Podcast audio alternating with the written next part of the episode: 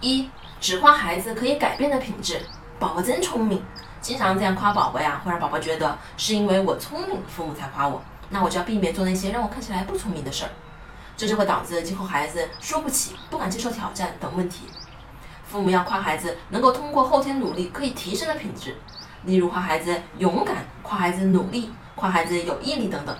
二，强调努力的过程，你画的真棒，这样的夸奖让孩子不知道自己好在哪里。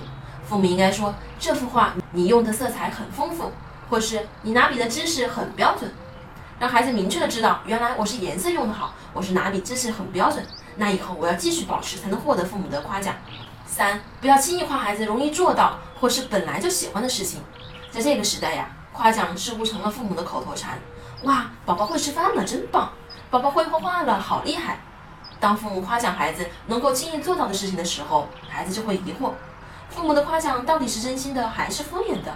久而久之，就会觉得父母的夸奖是没有意义的，从而屏蔽了父母的夸奖。四、避免和他人对比的夸奖。家长夸奖孩子时有一个误区，会进行比较式的夸奖。你比叉叉小朋友画得好。这种夸奖的方式会让孩子把注意力关注到比别人厉害、要超过别人上，做什么都要争个输赢，从而会出现输不起，从而会出现输不起、怕失败这样的问题。我是不完美柚子妈妈，关注我，为你分享最有深度的育儿知识。